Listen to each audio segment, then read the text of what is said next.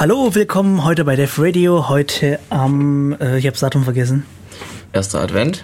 Erst, am 1. Advent, 29. November 2015. Äh, heute ist übrigens OB-Wahl. Stimmt, ich darf leider nicht wählen. ich glaube, mehr dürfen wir nicht sagen. Ja, nur so viel, es hat nichts mit meinem Alter zu tun. Okay. Und ich meinte jetzt so mit, wir dürfen keine Wahlwerbung mehr machen. Ja. Und nicht wählen gehen ist auch eine gültige äh, Wahlmöglichkeit. Ja, welche Folge? 305? 305, genau. Heute soll es um gutes Design in Online, Facebook und Overgains gehen. Aber bevor wir dazu kommen, mal so die News der letzten zwei Wochen. Also ich habe noch keine blauen Flecken an der Stirn, aber die könnte ich demnächst kriegen. Ähm, von Kopf auf Tisch oder eingeschlafen auf Tastatur? Von Kopf auf Tisch bzw. Faust, äh, Handfläche oder alles auf Kopf. Ähm, es ist einfach grausig. Ja. Du meinst wegen der Adblock-Sache? Nee, die anderen Sachen. Achso. Also ja. fang, fangen wir mit dem harmlosen an. Das ist ja so eher für mich jetzt so Popcorn-Stimmung aktuell. Adblock. Dieses Mal Axel Springer gegen äh, Blocker für iOS. Also iOS hat ja äh, in letzter Zeit seine API geöffnet für Adblocker und auch den Markt dafür geöffnet. Und der Axel Springer Verlag geht jetzt gerade gegen Blocker vor. Das ist der Adblocker, der als erstes das Angebot von AO ähm, angenommen hat. AO war was? Äh, die Firma hinter Adblock Plus. Ah. Mit den, die haben nämlich die Policy von den erlaubten Ads eingebaut und AO hat da halt Geld ausgelobt. Ah, okay, okay. Ist ja auch sinnvoll, aber jetzt geht halt eben der Axel Springer Verlag gegen die vor. Davor haben wir ja schon berichtet, ähm, hat der Axel Springer Verlag einen YouTuber verklagt. Ähm, Weil er die Anleitung gegeben hat, wie man denn die Werbung auf den Springer-Webseiten los wird. Oder prinzipiell Werbung im Internet los wird. ähm, NoScript. Naja. Habe ich neulich ausprobiert. Man, man könnte es ja auch als Sicherheitsmaßnahme gegen den Missbrauch von JavaScript oder so sehen. Man kann es ja nicht nur als Schutz gegen irgendwelche Werbung sehen, aber ja.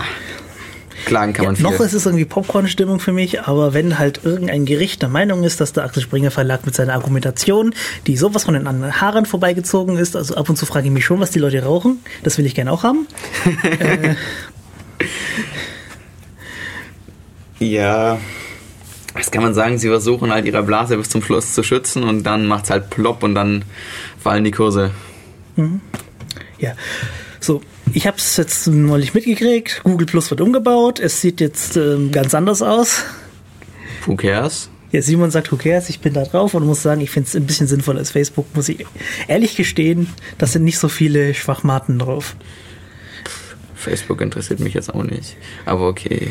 Ich, ich, ich brauche die Plattform nicht. Ich finde das irgendwie nutzlos. Ich Kommen wir zu Facebook. ja, ah. ähm. Ja, ähm, auf Facebook. Ähm, hm.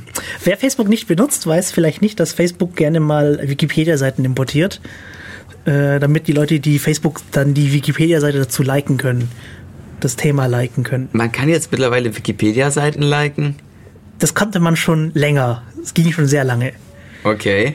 Also was heißt Wikipedia-Seiten liken? Du konntest halt ein Thema liken, das wurde automatisch auf Wikipedia generiert, äh, wenn jemand irgendwann mal drauf zugegriffen hat.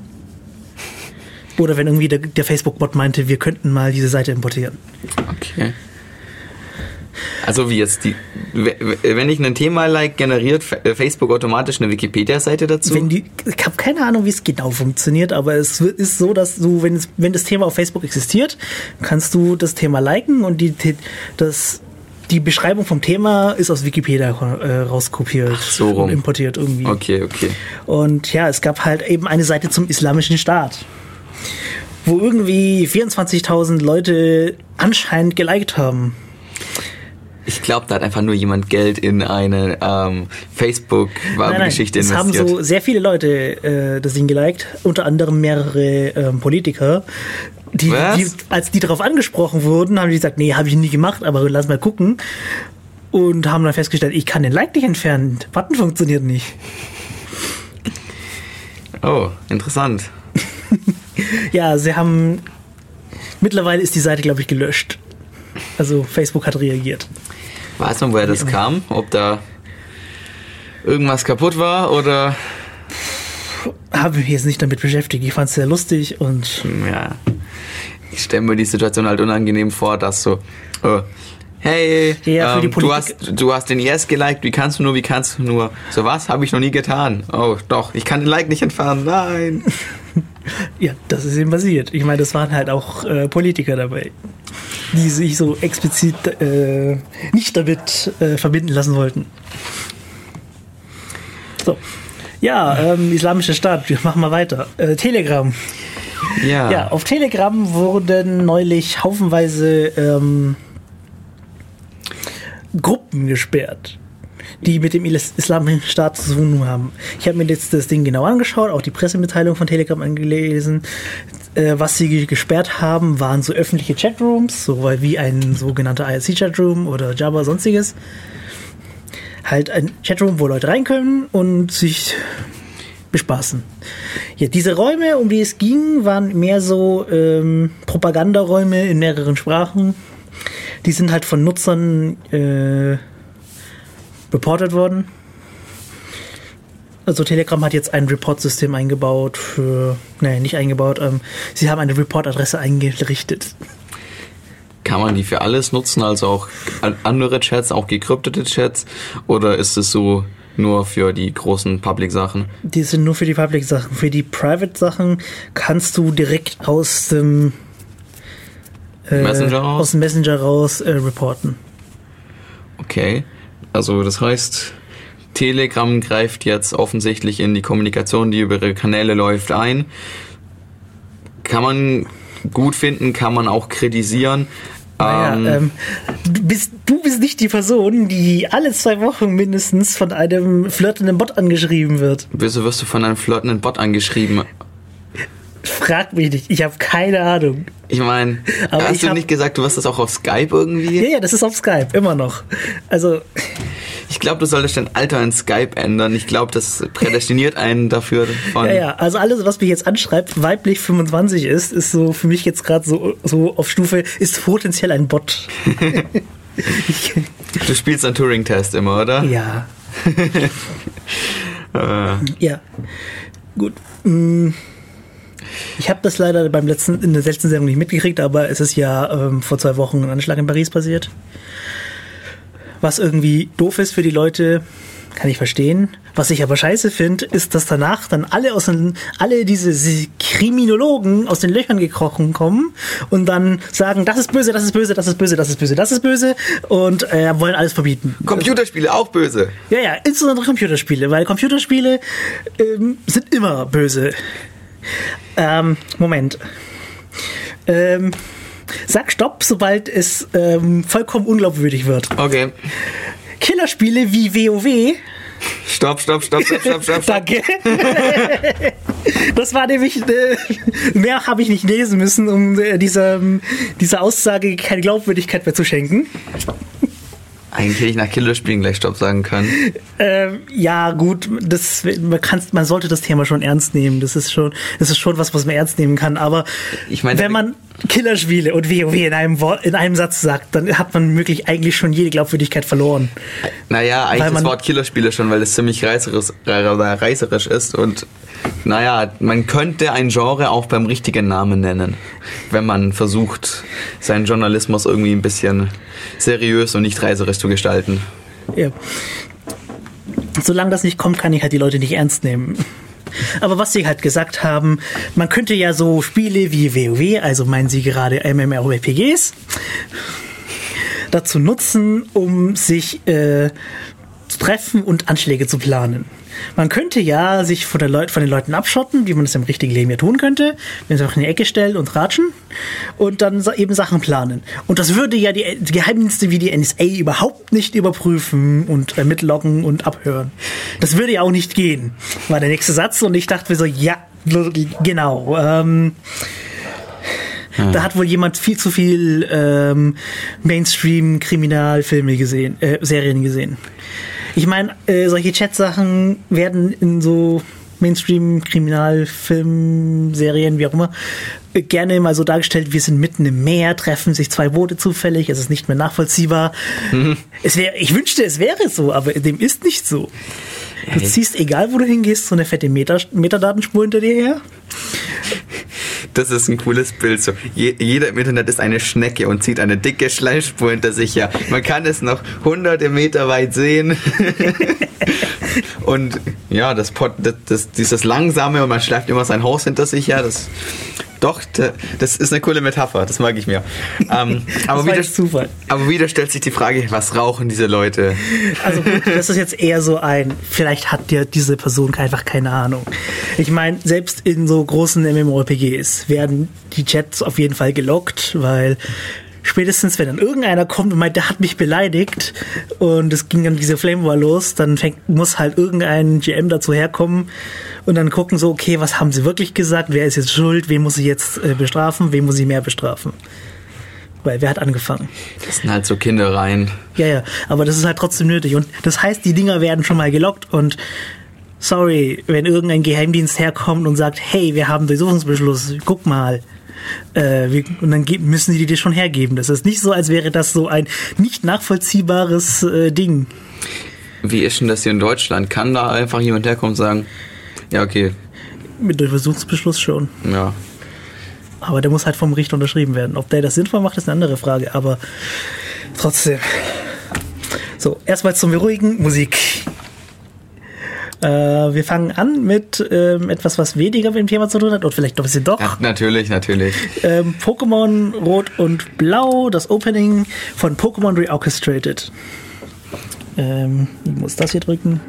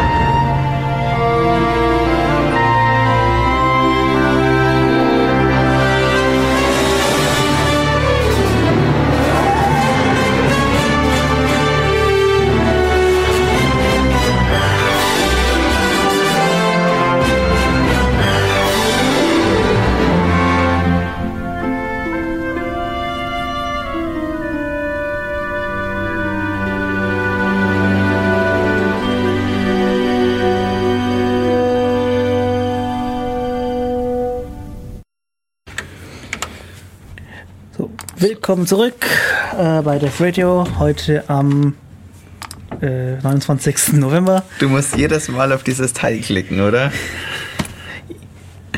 Ich kann es mir doch nicht merken, was für ein Datum wir heute haben. Ja, als Student lebt man außerhalb von Zeit und Raum. Nicht unbedingt. Ich kann mir einfach generell nicht merken. Mir reicht, dass heute Sonntag ist und wir heute ähm, Radio haben. okay. Ja, wir wollten heute über Online, Facebook und Mobile Games reden. Und wenn es um Online-Games geht, ist, gibt es ein großes Ding, was irgendwie viele schon längst vergessen haben, dass es existiert. nämlich den Bartle-Test nach Richard Bartle. So, was ist der Bartle-Test? Ja, ähm, das war einer der ersten Versuche, ähm, das Verlangen der Spieler aufzuteilen, dass die Leute an so Spiele haben. So Bartel hat das angefangen für Spiele zu machen, für seine Muts damals, Multi-User-Dungeons, das war so, könnte man sagen, Vorgänger von heutigen MMORPGs. Es ist eigentlich ein MMORPG. Den Begriff habe ich noch nie gehört. Multi-User-Dungeon, das ist ein textbasierendes Multiplayer-Online-Adventure. Hast, alles, was du brauchtest, war ein Telnet-Client und der Server. Hast dich darauf verbunden, eingeloggt und hast dann eben gespielt. Ist das sowas wie NetHack? Äh, nein. Okay. Mehr so, also wirklich reines Text-Adventure. Du hast dann Ah, gesagt, du, du, okay, okay. Verstanden. Ähm, okay. und wie das zustande kam, Bartel hat halt, ähm, von seinem Mut Leute gefragt, was sie von dem Spiel haben wollen. War ja die praktische Frage. Wenn man weiß, was die Leute haben wollen, kann man mehr in dem Content anbieten. Und was er festgestellt hat, was dass die, weil die Leute waren, haben komplett andere Vorstellungen von dem Spiel gehabt. Alle haben dieses eine Spiel gespielt, diesen einen Multi-User-Dungeon und alle wollten was komplett anderes. Was aber festgestellt hat, dass sie halt nicht komplett random anders sind, sondern dass er sie in vier große Klassen einteilen konnte. Er hat sie damals nach vier ähm, Kartenfarben genannt, also äh, Karo, Pik, äh, Kreuz und Herz. Wir nennen die heute nach den heutigen Namen. Zum Beispiel Achiever, Explorer, Socializer und Killer. genau. Ich glaube, mit den Begriffen kann man schon viel mehr anfangen. Ja, irgendwie schon. Der Achiever möchte halt möglichst viel erreichen. Das kann Gegenstände sein, das kann Level sein, das können Punkte sein. Der möchte einfach nur sammeln. Genau. Der Killer ist mehr so der, der den Wettkampf sucht. Also, keine Ahnung, wenn so ein Spiel, ich habe keine Ahnung, wie diese Multi-User-Dungeons waren, aber der würde wahrscheinlich eher so den, den PvP suchen und er möchte halt dann. Nee, Ja, das ist das, was man meistens mit einem Killer ver äh, verbindet. Was ein Killer aber auch machen könnte, ist ähm, den Markt dom dominieren. Ach, wenn das dann so ein, so ein Handelsspiel ist, dann das Monopol auf irgendwas haben und. Also Killer sind eigentlich nur, gehen nur um Dominanz. Dann hast du noch so Explorer, die wollen möglichst viel kennenlernen. Das ist nichts, also alle Kniffe vom Level kennen und genau, Ja. alle Secrets finden. Und Socializer tratschen gerne. ja. Ja. Okay, fangen wir mal an, die Achiever genauer unter die Lupe zu nehmen. Okay. Also die hießen da Caro bei Battles Paper. Das kam übrigens 96 raus. 96. Das war kurz bevor so WoW und äh, sonstiges aufkam. Pokémon war, glaube ich, schon draußen. Schon Pokémon war in Japan draußen. 96. Hm, ja. Ich dachte, das war schon ein Tick früher. Aber okay. Ja. Ich bin gar nicht sicher, ob 96 oder 97 war das mit dem po äh, Porygon-Incident. Egal. Ja, auf jeden Fall äh, Caro, die Achiever. Was braucht man so für Achiever im Singleplayer-Spiel? Ja, das einfachste war für die Leute, du baust ein Achievement-System ein, weil das ist ein Acknowledgement dafür, dass sie irgendwas geschafft haben. Vielleicht ein 100% Completion-Modus, so ein Acknowledgement. Es geht nur um Achiever. Das, was Achiever brauchen, ist dieses Acknowledgement, dass sie irgendwas Tolles gemacht haben. Zum Beispiel Highscores. Achievement unlocked. Ja. So, so. Ähm. Na, wobei das trifft eher an die Explorer zu, wenn man so Secrets versteckt. Aber Achievements müssen, glaube ich, müssen die immer im Voraus so offen dokumentiert sein, was weiß ich, so und so viele Dinge davon. Also das heißt, das ist so ein, Ähm, für, für, also für den reinen Achiever nicht unbedingt. Das heißt, für den würden so Sachen, die auch dem Explorer zusagen, wie ein, ein, ein verstecktes Item oder Das wäre für die nicht so ganz interessant, aber wenn die Items irgendwas bringen, damit sie schneller vorankommen, ja, dann schon. okay. Also, also Achiever sind die Leute, die du vor unmögliche äh, Aufgaben stellen kannst und die freuen sich und stürzen sich drauf und wollen das so schnell wie gut wie möglich äh, Erledigen. erledigen. Ja. Sind es die, die dann auch ewig Stunden ähm, in dieses Spiel reinballern, nur um große Mengen an Scores zu hauen? Also mhm. sind das potenziell die, die am meisten Spielstunden hier haben von den vier Kategorien? Mm, ja, das sind so, Achiever sind die, die mehr oder weniger so das Ding zum Mastery, es geht um Mastery, einfach das Spiel so gut wie möglich können. Also 96 war tatsächlich der, ähm, das Ausgabejahr von Pokémon. okay. Können wir da vielleicht nochmal drauf zurückkommen. Mhm. Also, was die Achiever online wollen, ist das genau das gleiche, wie sie im Singleplayer spielen wollen. Möglichst die, dieses Acknowledgement. Das heißt, für einen Achiever ist es im Endeffekt egal, welche äh, von beiden Spielen Klassen er spielt, Hauptsache. Äh, es gibt viel zu, viel zu holen. Mhm. Ja, es geht um reine Achiever. Ja. Die meisten ja. Spieler sind so ein bisschen so Mischformen, weil. Ähm, ja, natürlich. Aber das sind jetzt die, das sind die groben Gruppen. Ich meine, Mischformen mhm. gibt es immer, aber. Mhm. Also am meisten Mischformen sind mit, mit Explorer, wie du schon angesprochen hast, so diese kleinen Secrets, die man versteckt und die Achievements dafür. Ja, Explorer gehen ein Explorer ist wirklich nur um Secrets. Ein reiner Explorer möchte nur die Kleinigkeiten finden. Also müssen nicht mal wirklich Secrets sein. Ähm, Secrets sind so, okay, du, da, du, hast da irgendwie einen Block, wo du draufspringen kannst, wenn du, und dann kannst du noch weiter springen und dann, wenn du irgendwie einen auf, diesen, auf dieses Pixel springst und nochmal auf dieses Pixel springst und dann irgendwie noch weiter Doppeljump machst und ähm, so richtig, so richtig, nein, nicht Glitches, so richtig awesome bist, also dieses Spiel richtig geil kannst und alles, was du kannst, in dieses Spiel reinsteckst, um dieses eine Pixel, das gerade rausgeragt, zu benutzen, um höher zu kommen. Dann landest du vielleicht auf irgendeinem äh, Ort, wo die Entwickler vorher gedacht haben, da kommst du nicht hin.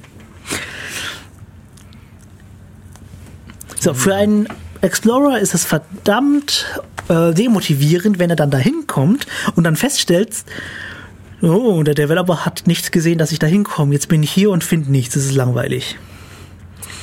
Das ist dann da, das ist dann da, wo dann die äh, Entwickler anfangen, so Sachen zu verstecken, weil beim Testen ist dann aufgefallen, da kommen Leute hin.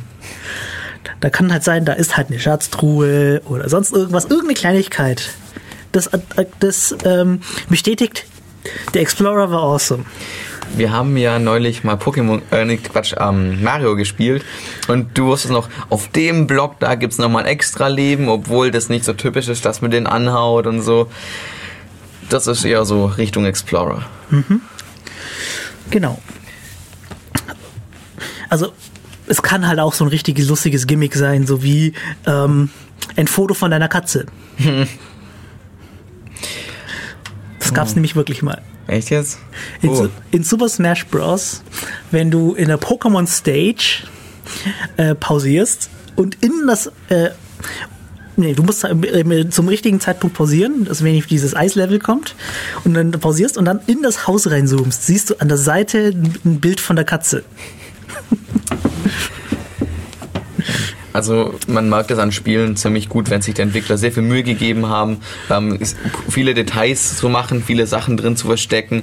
Ähm, die, die Produktionszeit von solchen Spielen ist meistens relativ hoch, aber es mhm. lohnt sich dann meistens schon, wenn man äh, entdeckt bei jedem neuen Durchspielen oder mhm. je, je, länger man spielt, einfach immer neue Sachen.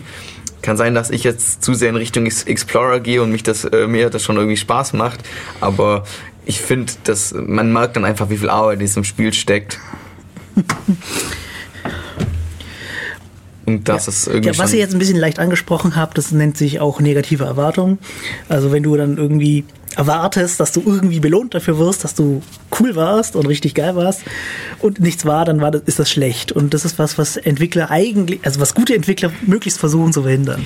Ja, das ist ja irgendwie eins der Konzepte von einem Computerspiel. Du möchtest ähm, keine Ahnung, du gibst dem Spieler eine Mission oder du gibst ihm keine und er sucht sich da was. Ähm, und du möchtest ihn für die Leistung, die er dort bringt, irgendwie belohnen, damit das, das Gefühl für ihn gibt, dass er es weiterspielen soll, weil es Glücksgefühle gibt, er hat was erreicht, er ist in irgendwas bester geworden oder er findet Kontakte oder sowas, je nachdem, auf was der Fokus vom Spiel liegt. Mhm. Also es, es geht darum, dem Spieler im Endeffekt ein gutes Gefühl zu geben. Es gibt auch noch die Horrorspiele, wo es darum geht, dem Spieler ein möglichst mulmiges Gefühl zu geben, aber das ist dann schon ein anderer Nervenkitzel, den man versucht anzusprechen und da gibt's auch bestimmte ähm, Muster, die man eventuell einhalten sollte, also nicht zu langweilige Level und da gibt's auch Erwartungen, die man erfüllen muss. Ich habe total, ich hab total vergessen zu sagen, dass Explorer in dem Originalartikel äh, Peak war. Ich finde diese Namen ziemlich zusammenhangslos. Mm,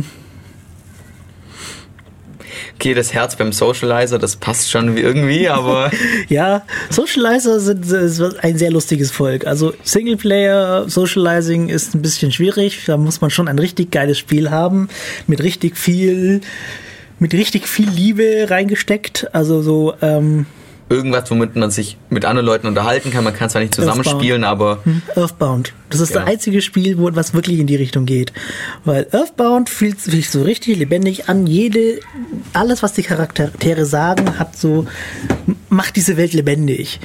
Du kennst so dieses typische RPG-Phänomen, du sprichst die Leute an, die sagen dir irgendwas und du denkst dir nur, ja, äh, du meinst, ist langweilig. du meinst wie bei Pokémon, die ganzen Leute, die dir nichts geben, aber irgendwas sagen, was so, hm, das war jetzt sinnlos, nächster.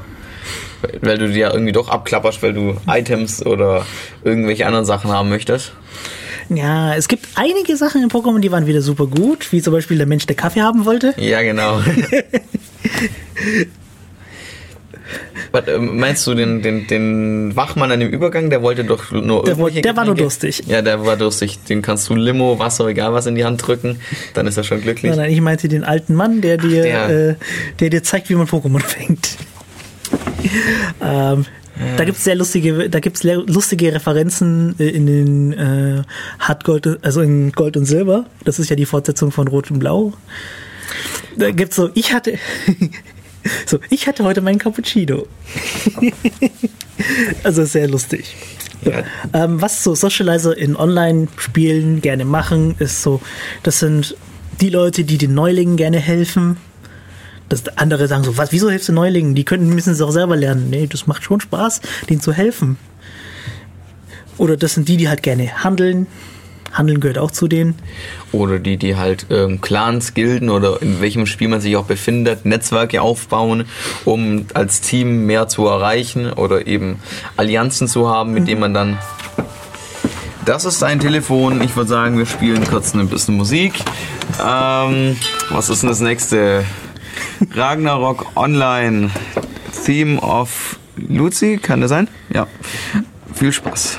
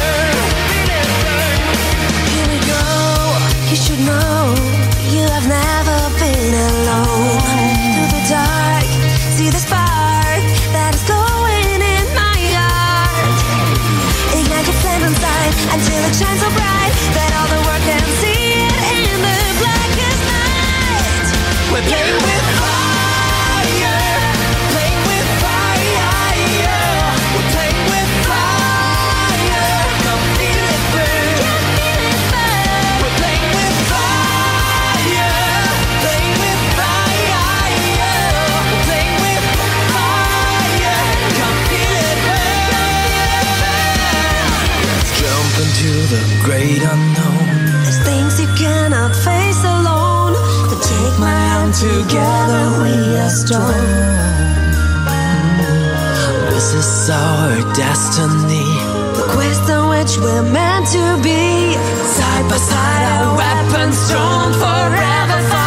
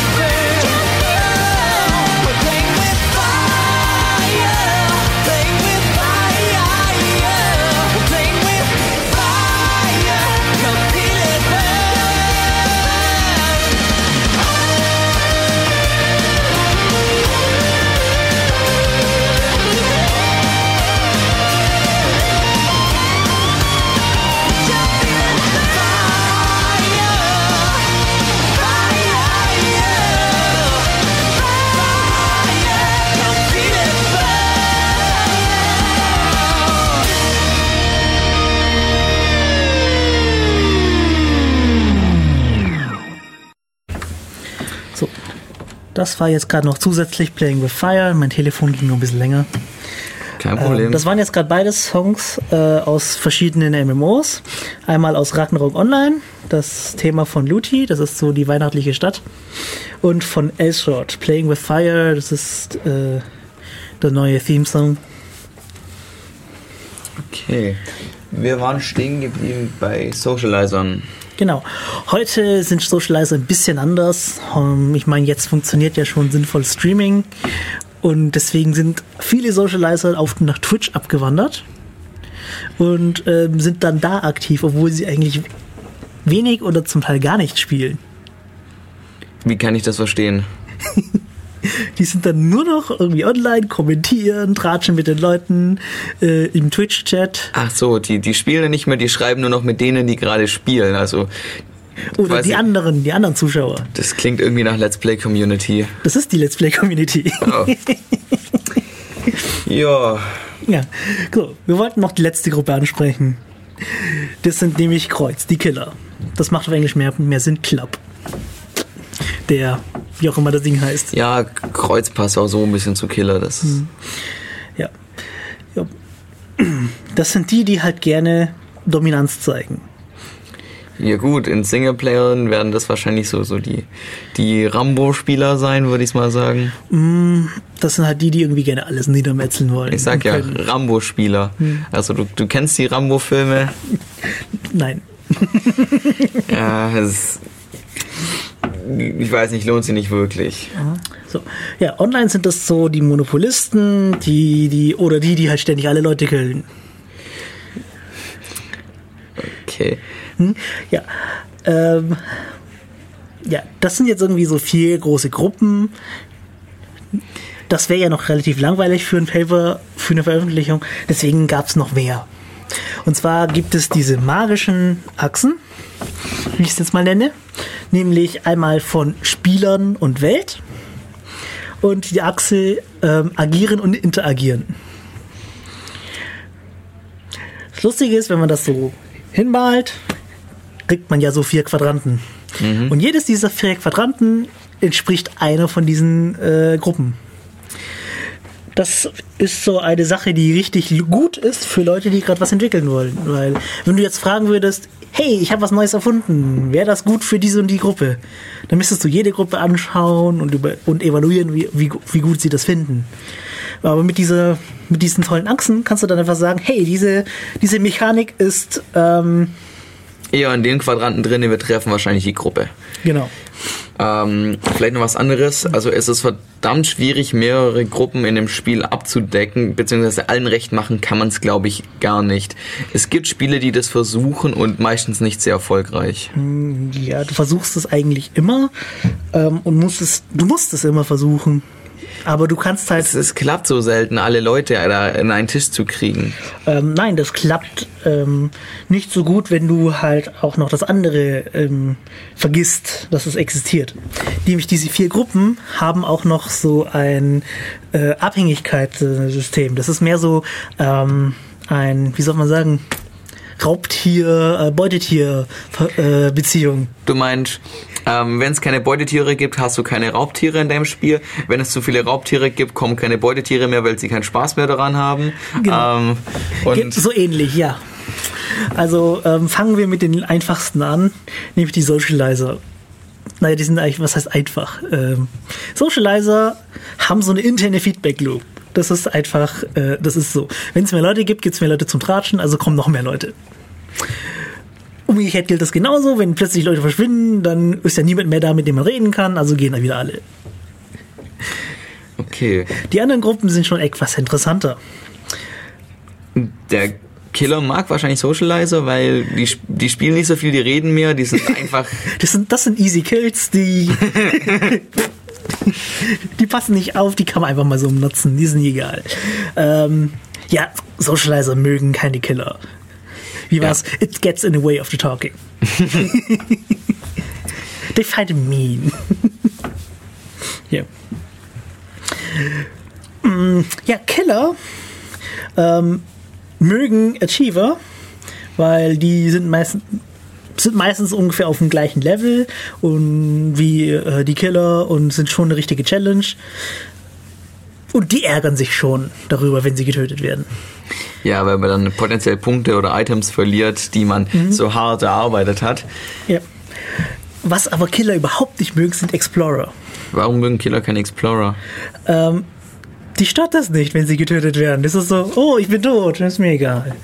Und das ist für die also vollkommen Unbefriedigend. Vollkommen unbefriedigend, weil ein Killer geht darum, ähm, Leute, sich, sich an Schadenfreude. ja, Geht um die Schadenfreude. Und das andere, was äh, Explorer für ähm, Killer ein bisschen doof macht, ist, dass Explorer meistens irgendwie ähm, magische Dinge tun äh, und dann plötzlich äh, die Killer verlieren und das ist sehr, sehr peinlich. Das ist irgendwie so. Wenn sie dann irgendwie magische Kombos machen. Ja, Achiever mögen Explorer. Weil ähm, ähm, gehen beide in äh, etwas ähnliche Richtung, die sie gehen möchten. etwas in, in ähnliche Richtungen und das, was Explorer rausfinden, hilft den Achievern auch ein bisschen. Ja, Oder viel, doch. ja. Ich meine, findet der eine ein Secret und er teilt es dem anderen mit, dann ist das für beide irgendwie ein Gewinn. Ja. Wobei dann der Spaß am Suchen nicht mehr ganz so groß ist, aber wenn Ja, wenn man du es im Achiever erzählst, schon. Aber andersrum- Der, der sucht, der, der Explorer findet das nicht so gut. Aber der möchte es, vielleicht möchte er es einfach nur erreichen. oder Das ist ja so, wie gesagt, die meisten Leute sind eher so Mischformen. Tipps geben ist immer gut. Okay. Das heißt, du hast jetzt, du hast jetzt so Gruppen, die hängen ein bisschen voneinander ab, aber das, das trifft es dann eher bei, bei Multiplayer-Spielen. Bei Singleplayer-Spielen hast du ja diese ähm, Abhängigkeiten nicht so wirklich, weil dann gibt es keine Interaktion zwischen den Spielern, dann hast du nicht, äh, also im Singleplayer-Spiel bezieht sich ja der Killer primär auf äh, gegen Bots oder die, die Spieleumgebung. Der Socializer, ähm, der hat halt seine Kommunikation sowieso außerhalb des Spiels, weil ja keine anderen Leute in dem Spiel drin sind. Ähm, der Explorer, ähm, für den ist es eigentlich relativ egal. Der kann exploren, egal, ob das ist Multi- oder Singleplayer ist und beim Achiever auch. Explorer ist zum Teil ein bisschen ein schlechtes Wort eigentlich, weil an denk, es denken immer alle an äh, geografische Erkundung und nicht an ähm, Geheimnisse suchen. Wie willst du sonst nennen? Keine Ahnung. Der Indiana Jones der Spieler oder sowas. Genau. Ähm, ja, auch wenn dieses Ding so alt ist, es haben Leute tatsächlich mal versucht, daran weiterzuarbeiten und es haben Leute versucht, eine dritte Achse reinzubauen, nämlich explizit und implizit. Ähm, ich finde die nicht so ganz so gelungen, aber ja, kann man mal nehmen. Ähm, das teilt halt noch die vier Gruppen noch mal weiter auf. So die Achiever noch weiter in äh, Planende und Opportunisten. Ähm, was ich jetzt irgendwie komisch finde, weil es mir wurscht. Also Planer sind ja die, die so, hey, es gibt dieses unmöglich zu schaffende Ding, ich möchte das haben. Ja. Das sind so die, die explizit das haben wollen. Und Opportunisten sind so, hey geil, ich habe gerade irgendwas gemacht und es gekriegt. Ja, die, die halt die Gelegenheit nutzen. Ja. Ähm, Explorer sind so ein bisschen aufgeteilt in Scientists, also Wissenschaftler und Hacker.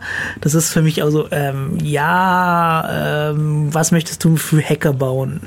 Ich habe keine Ahnung, was sie mit Hacker meinen, aber Scientist kann ich mir vorstellen, dass, dass, dass das Level für dich fast schon Wissenschaft ist, dass du die Mechanik dieses Levels so Ja, gut kennst, dass du tatsächlich an jede Ecke mal Hacker kommst. sind ja die, die dann plötzlich anfangen, die Glitches zu, zu finden und zu nutzen und ähm, tatsächlich auch das Spiel hacken, so angreifen.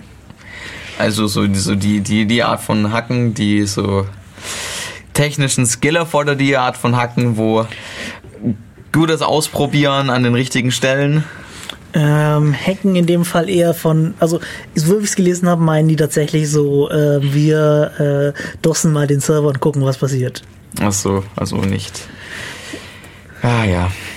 Ja, es gibt auch wirklich tatsächlich welche, so diese Exploits für bestimmte Spiele. Also ich kenne mich leider nur in Ragnarok Online sehr gut aus. Da gab es einen Exploit, mit dem man Items duplizieren konnte. Indem man den Server gezielt zum Abstür- Abstürzen bringt. Ja, oder bei Pokémon beim, beim Pokémon transferieren, speichern rechtzeitig den, den Saft abdrehen und dann hast du die in beiden Boxen drinne, weil sie die in der alten Box noch nicht gelöscht haben. Solche Sachen. Das funktioniert, das funktioniert im Remake nicht mehr. also im, das wird, das wird, ich glaube nicht, dass es im äh, Pokémon Rot und Blau als für den 3DS dann drauf funktionieren wird. Ja, es kommt, es kommt nächstes Jahr. Ja, super Speichertakt. Nein, ich rede noch von den ganz, ganz alten Spielen auf diesem alten grauen Gameboy-Kasten ohne Hintergrundbeleuchtung.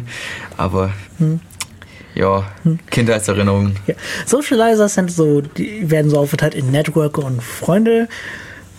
Finde ich halt genauso ein bisschen ungelungen. Apropos Network, wir könnten hier eventuell mal die Studienummer wieder durchgeben, weil wenn ihr Fragen habt, wenn ihr irgendwelche tollen Anekdoten oder Sachen hier reinbringen möchtet, ihr könnt uns gerne anrufen unter der 0731 938 6299. Das Telefon tut ja sogar. Ja, das Telefon geht endlich wieder. Oder ihr könnt, könnt uns unterreichen im IAC, ähm, iac.in-ulm.de, ähm, Kanal ähm, Raute Def Radio. Oder im Twitter. Ich sollte das Twitter mal wieder anmachen. Sonst äh, ist das ein bisschen nun useless, das jetzt zu erwähnen. Im Teamspeak ist gerade, glaube ich, keiner. Äh, das hat ja auch niemand genutzt. Ja, Wo ist mein Twitter? ich weiß nicht, wo dein Twitter ist. Ah, hier. Okay. Twitter offen. Twitter offen. Ich habe gerade gemerkt, ich habe vergessen zu twittern.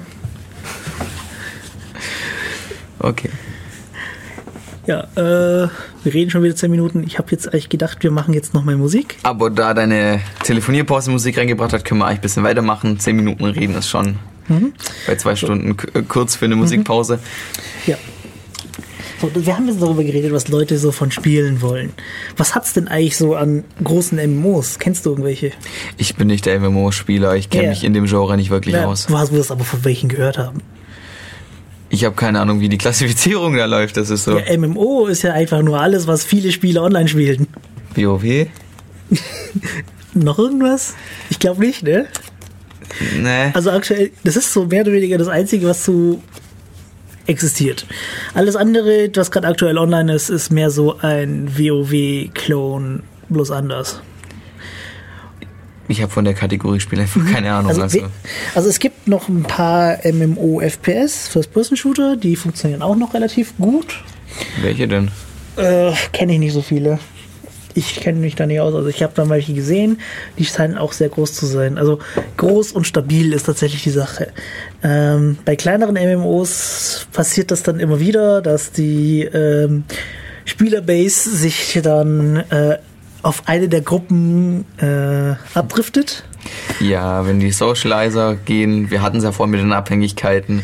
Also wenn Socializer so Hand übernehmen, dann hast du nur noch Leute, die reden und das ist dann nur das, das nächste Facebook. Dann kannst du einfach wieder einen großen Teamspeak-Server aufstellen und dann das Spiel irgendwann mal platt machen.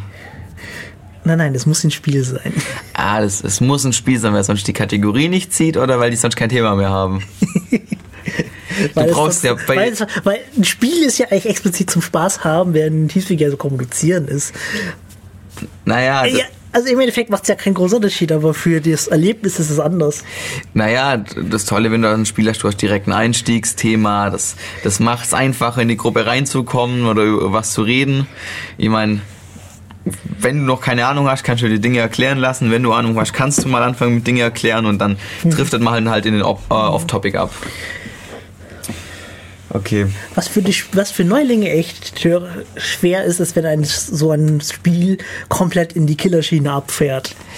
Ja, dann hast du halt nur noch die ähm, Leute rum, die ziemlich hochgelevelt sind, die nur noch auf PvP oder sowas getrimmt sind und das dann einfach für dich als Neuling keinen Spaß macht, weil du alle paar Minuten drauf gehst.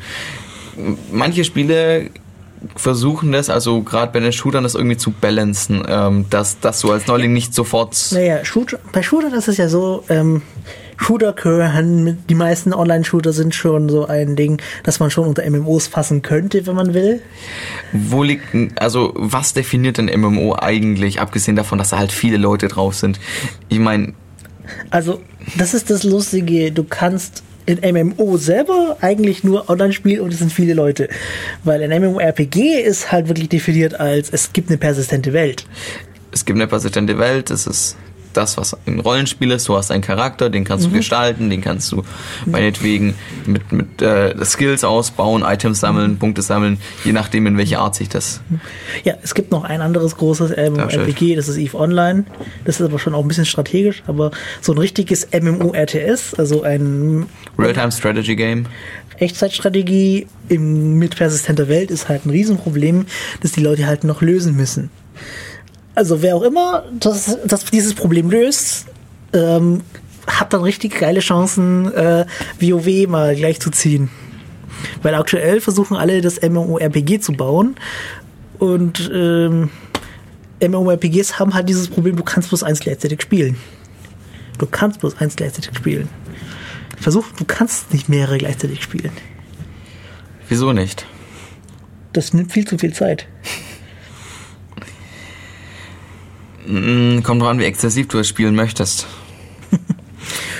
Ich meine, dann haben wir doch wieder zwei andere Gruppen. Die Leute, die nur gelegentlich spielen wollen und die Leute, die halt sagen, komm, ich pump da mal meine Freizeit rein, ich Ja, bin die, bereit, da Die Leute, die die Freizeit reinpumpen wollen, wollen halt aber auch erreichen. irgendwas tu erreichen, weil die kann so alle fünf Minuten das Spiel wechseln, ist da auch nicht so das Wahre. Ich meine, ähm, es, es gibt dann halt die Spieler, die dann richtig, richtig anfangen, dieses Spiel zu trainieren. Gerade bei, bei, bei Shooter-Spielern geht es darum, dann irgendwie Reaktionszeiten zu trainieren, ähm, damit sie competitive irgendwie eine Chance haben. Und bei RPGs, ich weiß es nicht, ist nicht mein, meine Spielewelt. Ja. So, was so Spiele auch wichtig macht, sind ja, ist der Weiterspielwert. Oder erneut Spielwert bei Singleplayer-Spielen. Ja. Und zu der Zugänglichkeit gehören, also dazu gehört eben Zugänglichkeit, Lore und ähm, also was heißt Lore? Lore heißt Lore beziehungsweise Tie- Tiefe. Hm, Spieletiefe, ja. ja. Ähm, fangen wir mal mit der Zugänglichkeit an. Es gibt ja dieses Problem, zugänglich heißt nicht unbedingt einfach. Also ein Spiel einfach zu machen ist die einfachste Methode und die schlechteste Methode, ein Spiel zugänglich zu machen. Wenn ein Spiel einfach ist, hast du später wahrscheinlich nicht mehr so viel Motivation, das nochmal zu spielen, weil es keine große Herausforderung ist. Genau. Ein, ein zugängliches Spiel ist halt was ganz anderes als ein einfaches Spiel. Ich meine, du hast dann so.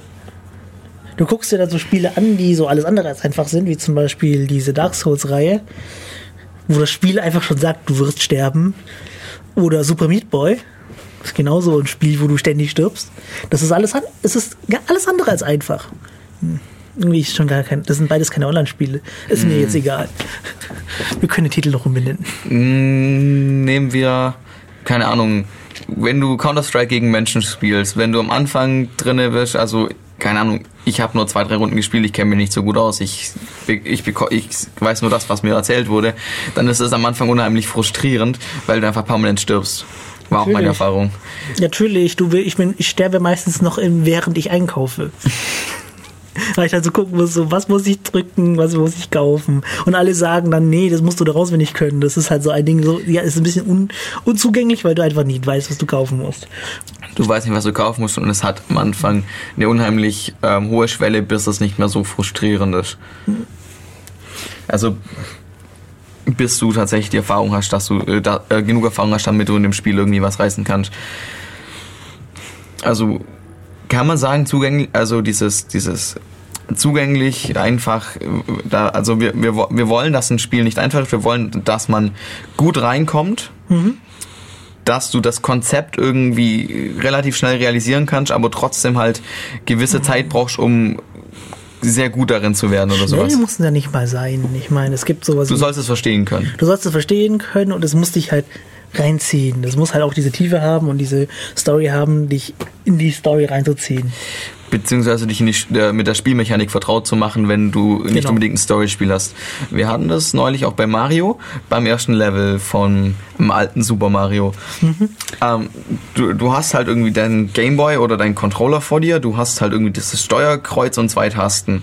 Du fängst dann an, so dies- mal ein bisschen rumzudrücken, weil da steht einfach mal gar nichts. Du, du siehst halt diese Figur auf dieser 2D-Karte und du hast dann oben noch Punkte und eine Zeit stehen du drückst mal ein bisschen auf dem Steuerkreuz, oh, ich kann nach links und rechts, oh, ich kann doch nicht nach links, laufen wir mal nach rechts. Ähm, probier mal, was die anderen Tasten machen. Okay, das eine ist hüpfen, das andere tut gerade gar nichts. Dann, dann findet man raus, oh, da hat's ja noch so, so komische Dinge. Mal schauen, ob ich draufhüpfen kann. Oh, ich kann draufhüpfen. Dann stößt man eventuell mit dem Kopf mal versehentlich gegen einen so einen Block. Oh, da geht der kaputt. Oder da kommt so ein, so ein, so ein Pilz raus. Nein, nein, nein. Erstmal kommt Punkte. vielleicht irgendwas raus, du bist ja noch klein. Ja. Aber was du auch als erstes siehst, ist, oh, es bewegt sich irgendwas auf mich zu, das könnte gefährlich sein. Und es sieht böse aus. Ja, dann, dann, dann berührst du dieses Teil einmal und dann, ups, ich bin kaputt. Nochmal von vorne. Dann kommt irgendwann mal der, dieser, dieser Pilz auf dich zu, der dich größer macht. Am Anfang denkst du, oh Gott, das ist böse, das ist böse, ausweichen, ausweichen, ausweichen. Aber das Spiel ist halt irgendwie schon auch so gebaut, in dem Moment, wo du halt, also wenn du noch das Spiel noch nie gespielt hast und dich noch nicht so viel so schnell bewegst, dann stehst du unterhalb dieser, ähm, dieser, Pla- dieser Plattform. Und wenn du versuchst, diesen Pilz auszuweichen, haut's dich direkt in den Pilz rein. Ja. Und das ist an der Stelle gut, weil das de, äh, dem, dem, dem Spieler zeigt, auch, also auch wenn er am Anfang intuitiv ausweicht, ähm, oh, es gibt doch noch irgendwelche Pilze, die auch was für mich bringen, die mich nicht kaputt machen. Und dann fängt man halt weiter zu spielen. Also da fängt dann die Lernkurve an. Also man hat die Steuerung schon ein bisschen begriffen und dann, dann kommen halt nach und nach Spieleelemente dazu. Es funktioniert komplett ohne Text, ohne Erklärung, ähm, sondern ähm, einfach nur durch dieses intuitive Ausprobieren ähm, bin ich schon im Spiel drin. Das ist halt das, was wir einen von, einem, von einem guten Tutorial erwarten. Ich meine, schlechte Tutorials gibt es zuhauf. Man denkt nur an die Massen an Text, die man äh, bei schlechten Tutorials gerne mal kriegt. Oder noch schlimmer, du kriegst dann so ein ähm, 30-seitiges Manual vorgeklatscht mit Friss oder stirb. Das finde ich bei Flugsimulatoren ein bisschen schwierig. Die, die haben so viele Sachen, wo du berücksichtigen musst. Du musst quasi schon das Flugzeug fliegen können, bevor du diesen Simulator anfangen kannst. Also mir wurde mal einer geschenkt. Ich habe mir sehr schwer getan, irgendwie da reinzufinden und mal sinnvoll überhaupt ein Flugzeug hochzubekommen. Da, ich habe halt die, diese, diese Seite ausgedruckt. Okay, da, ähm, so mache ich den Motor an. Ich muss Gas geben, dann irgendwie mit den Klappen rumtun und versuchen zu starten. Ich bin dann meistens immer gleich abgestürzt.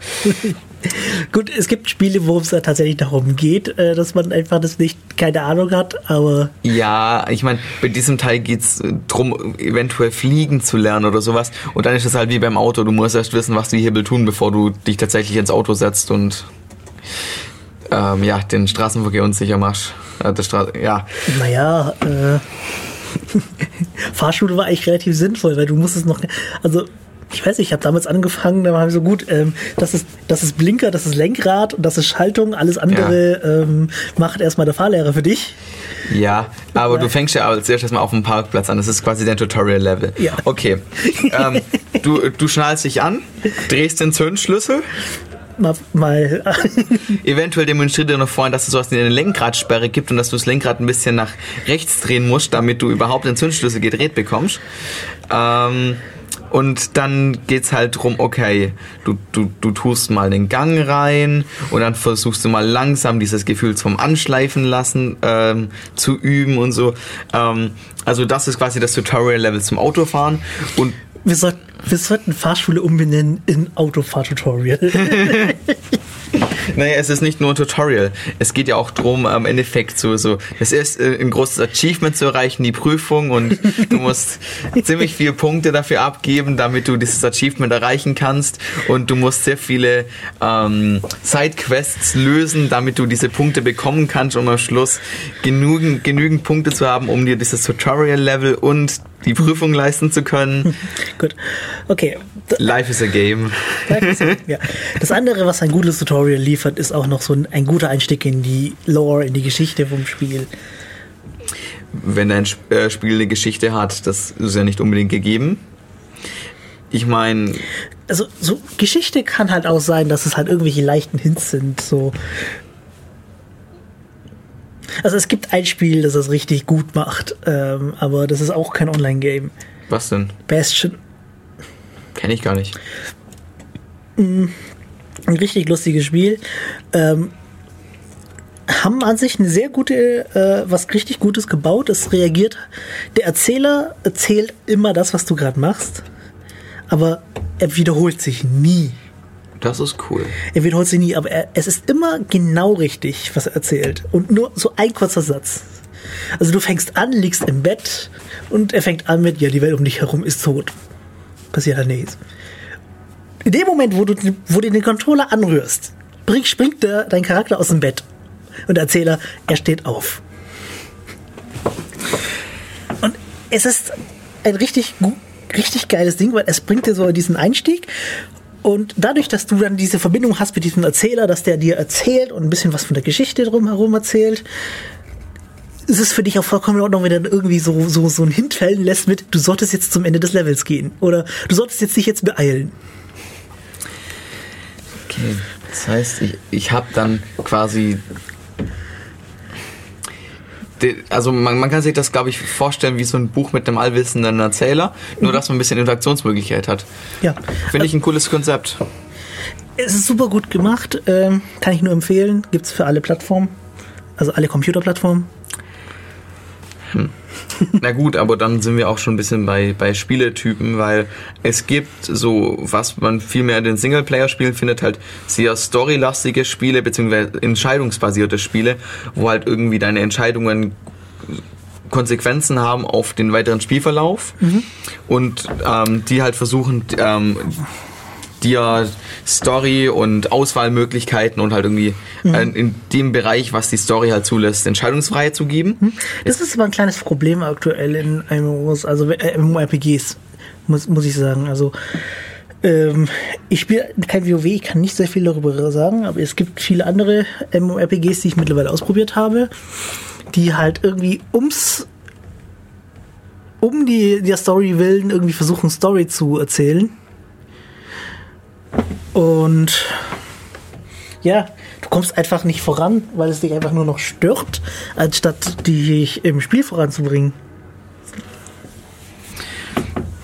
Da gibt es noch die Spiele, bei denen halt irgendwie der, der Fokus auf dem Gameplay liegt. Da ist die Story meistens nicht ganz so tief. Da haben die Entscheid also da gibt es nicht unbedingt Entscheidungen, die die Story verändern. Ähm, aber man hat halt irgendwie Herausforderungen durch, ähm, durch Spielemechanik, also durch Reaktionszeit oder halt Strategie. Und dann gibt es halt, ja, Spiele, da ist Story fast nicht vorhanden und da geht es halt nur noch darum. Also es gibt immer Mischmasch natürlich, aber so ent entweder man geht halt ähm, ri ri Richtung Spiele, also ähm, Richtung schnelle Interaktion oder ähm, Alge-Strategie oder halt Ja, Richtung. aber das ist das, nur weil Geschichte. das, das aktuell so ist, heißt es nicht, dass das, das, So. das gut ist. Nein, natürlich nicht, natürlich gehört. Also man muss, man sollte eigentlich schon als Entwickler versuchen, mal auszuprobieren und gucken, was tut und was tut nicht. Eigene Kreuzungen vielleicht hervorzurufen. Man muss halt schauen, dass es in sich geschlossen ist, dass das Konzept irgendwie Sinn macht. Das ist genauso wie das gehört auch diese Zugänglichkeit dazu, ähm, dass zum Beispiel viele Spielemechaniken nur einem Geschlecht zugeordnet sind. Wenn, du, wenn wir von FPS reden, von First-Person-Shooter, Ego-Shootern, dann denkt die fast die ganze Welt, das ist irgendwas für Jungs. Ja, gut. Dann gucken die Leute, dann gucken die Leute äh, doof aus den doof rein, wenn sie dann merken, oh, äh, es gibt einen Ego-Shooter, wo viele auch weibliche Spieler gerne spielen. Portal. Naja, Es geht nicht um Leute erschießen. natürlich nicht. Und das ist ein, auf jeden Fall ein Ego-Shooter. Naja, aber das ist doch bei jeder Art von Spielzeug so. Selbst wenn das, wenn wir über analoges, schönes, keine Ahnung, Holz, Plastik, sonst was Spielzeug reden, dann fängst du sofort an, es zu kategorisieren, ähm, zu welchem Ja, aber das Geschlecht es ist halt nicht gehört. zielführend. Ich Natürlich ist es nicht zielführend. Aber Genauso wie Das Hidden, Hidden Object Games. Das ist so ähm, Suche XY-Spiel. was ist. Ich habe keine Ahnung, welche Community Hidden Object Games spielt. Das ist das, was die Spiele, was äh, die Spiele-Community aktuell als nur weiblich eingestuft hat. Was läuft. wa- Was gibt's denn gerade Hidden Object Games? Ähm, also so ähm, Room Break Games gehören da auch ein bisschen dazu, zu Hidden Object Okay. Games. Also kennst du das so? Ja. Also du zur Erklärung, das sind so diese Spiele, wo man in einem Raum eingeschlossen ist und man muss den Schlüssel finden. Der Schlüssel liegt natürlich nicht einfach so unter dem Teppich, sondern der ist durch andere Puzzles versteckt und man muss halt versuchen, in einer bestimmten Zeit, in einer bestimmten Zeit eben diesen Raum zu verlassen. Meistens ist das sowas wie eine Stunde und du kannst auch meistens so eine Gruppe rein, reinbringen. Also das kann man auch in echt spielen, nicht nur am Computer. Ähm, Was ich interessant finde, das, das habe ich gespielt, keine Ahnung, das ist so lange her. Ähm, das sind so, ähm, die nannten sich, glaube ich, Brain Games oder sowas. Das sind so Computerspiele, die, die, die geben dir halt irgendwie ein Intro mit einer Geschichte und du landest halt in einer total verlassenen Welt musst halt mit Hilfe von bisschen Fachwissen, das du dir auch in einem Spiel anlesen kannst, irgendwie durch die durch diese Welt durchkommen und keine Ahnung, also äh, Items sammeln. Ähm, also das gibt es in die Richtung Chemie, wo du dann halt irgendwie Chemikalien sammelst, Versuchsaufbauten löst, die dir dann keine Ahnung einen, einen Fahrstuhl aufmachen oder du dann halt Sachen findest, mit dem du ich finde die richtig cool. Ich fand auch den Baustil, den sie in den Spielen gemacht haben, auch super. Das, die Spiele wurden, glaube ich, entwickelt von so einem ähm, Lehrbuchverlag, aber an sich, ich finde, die kann man echt gut spielen, aber halt, wenn man das lernen Kann- möchte. Es, es, nee, also, ähm, das ist so wieder so ein nächstes Ding. Lernspiele sind halt viel zu auf Lernen raus und das sind relativ langweilig. Es gibt Ausnahmen, die sind richtig gut, die würde ich auch empfehlen, aber es gibt halt welche, wo du denkst noch, ja, äh, da bin ich schneller, wenn ich das Buch aufmache und da lerne. Ich, ich fand die cool, aber ja gut, ich war so jung. Aber trotzdem. Also es ist nicht so schlimm wie ähm, Cash-Ins, die sind nicht so geil.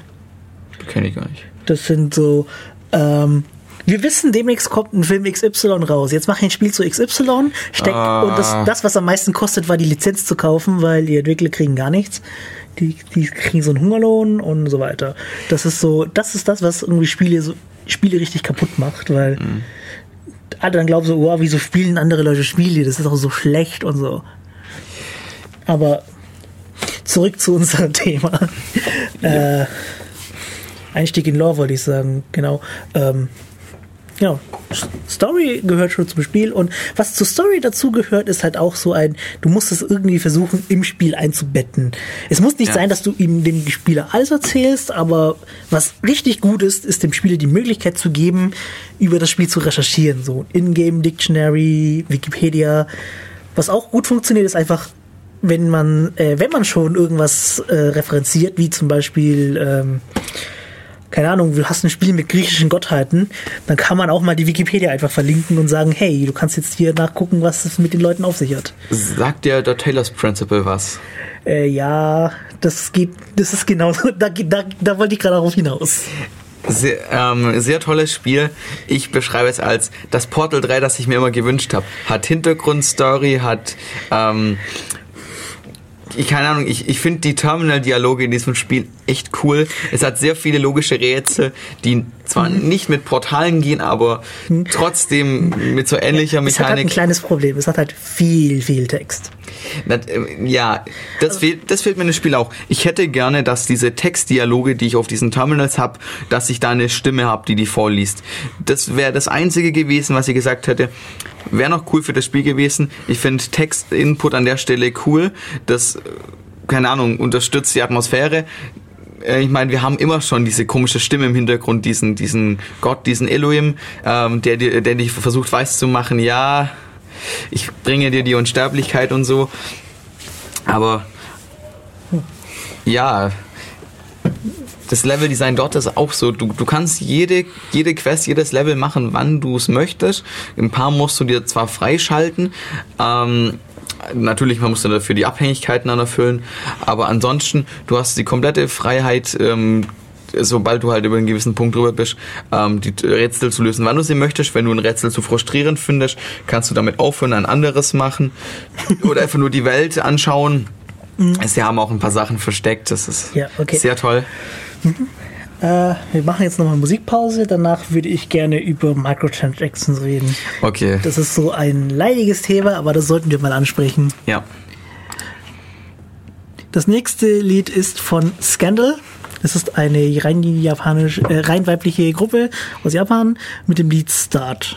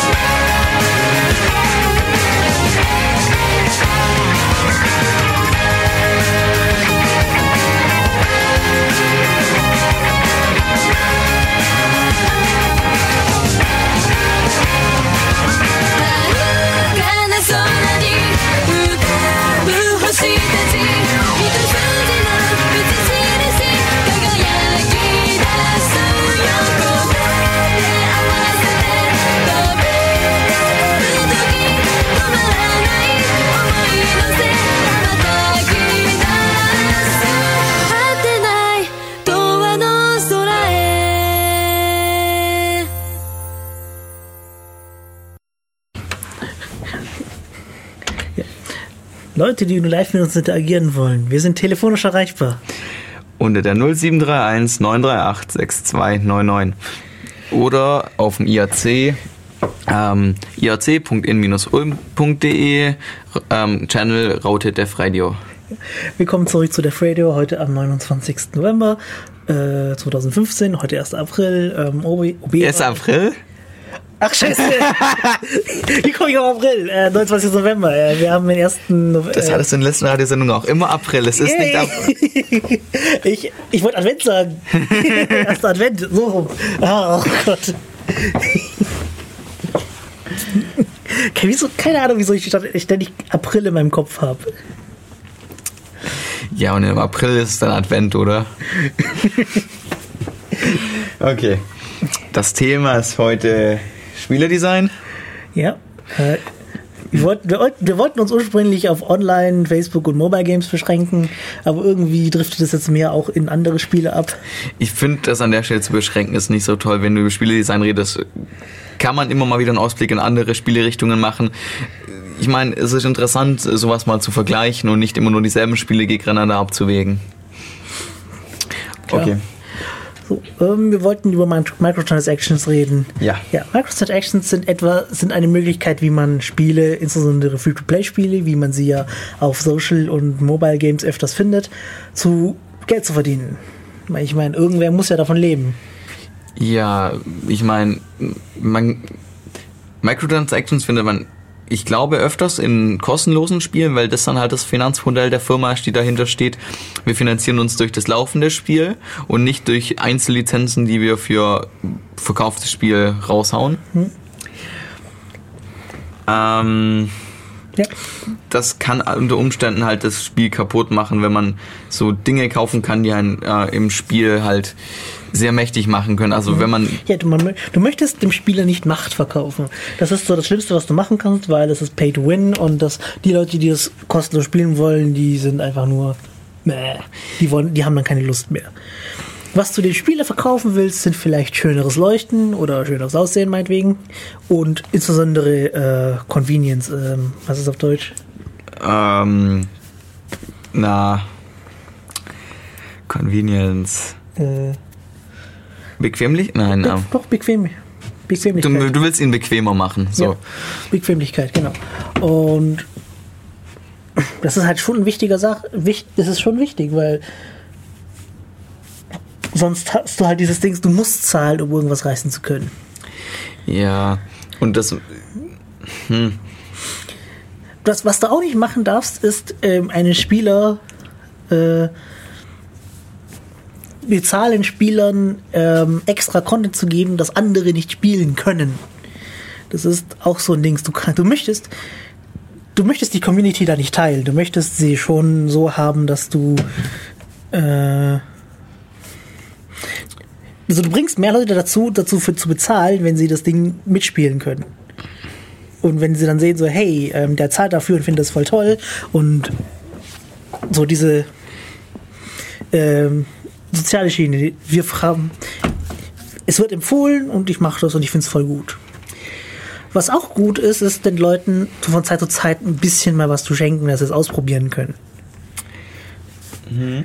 Also, ähm, ja, nehmen wir mal gute Beispiele. Ähm, also ich spiele gerade aktuell Elsword, diesen ist auch ein ganz lustiges Spiel hat halt nur ein kleines Problem, dass sie die Community teilen im Sinne von, je nach Sprache bist du auf dem eigenen Server.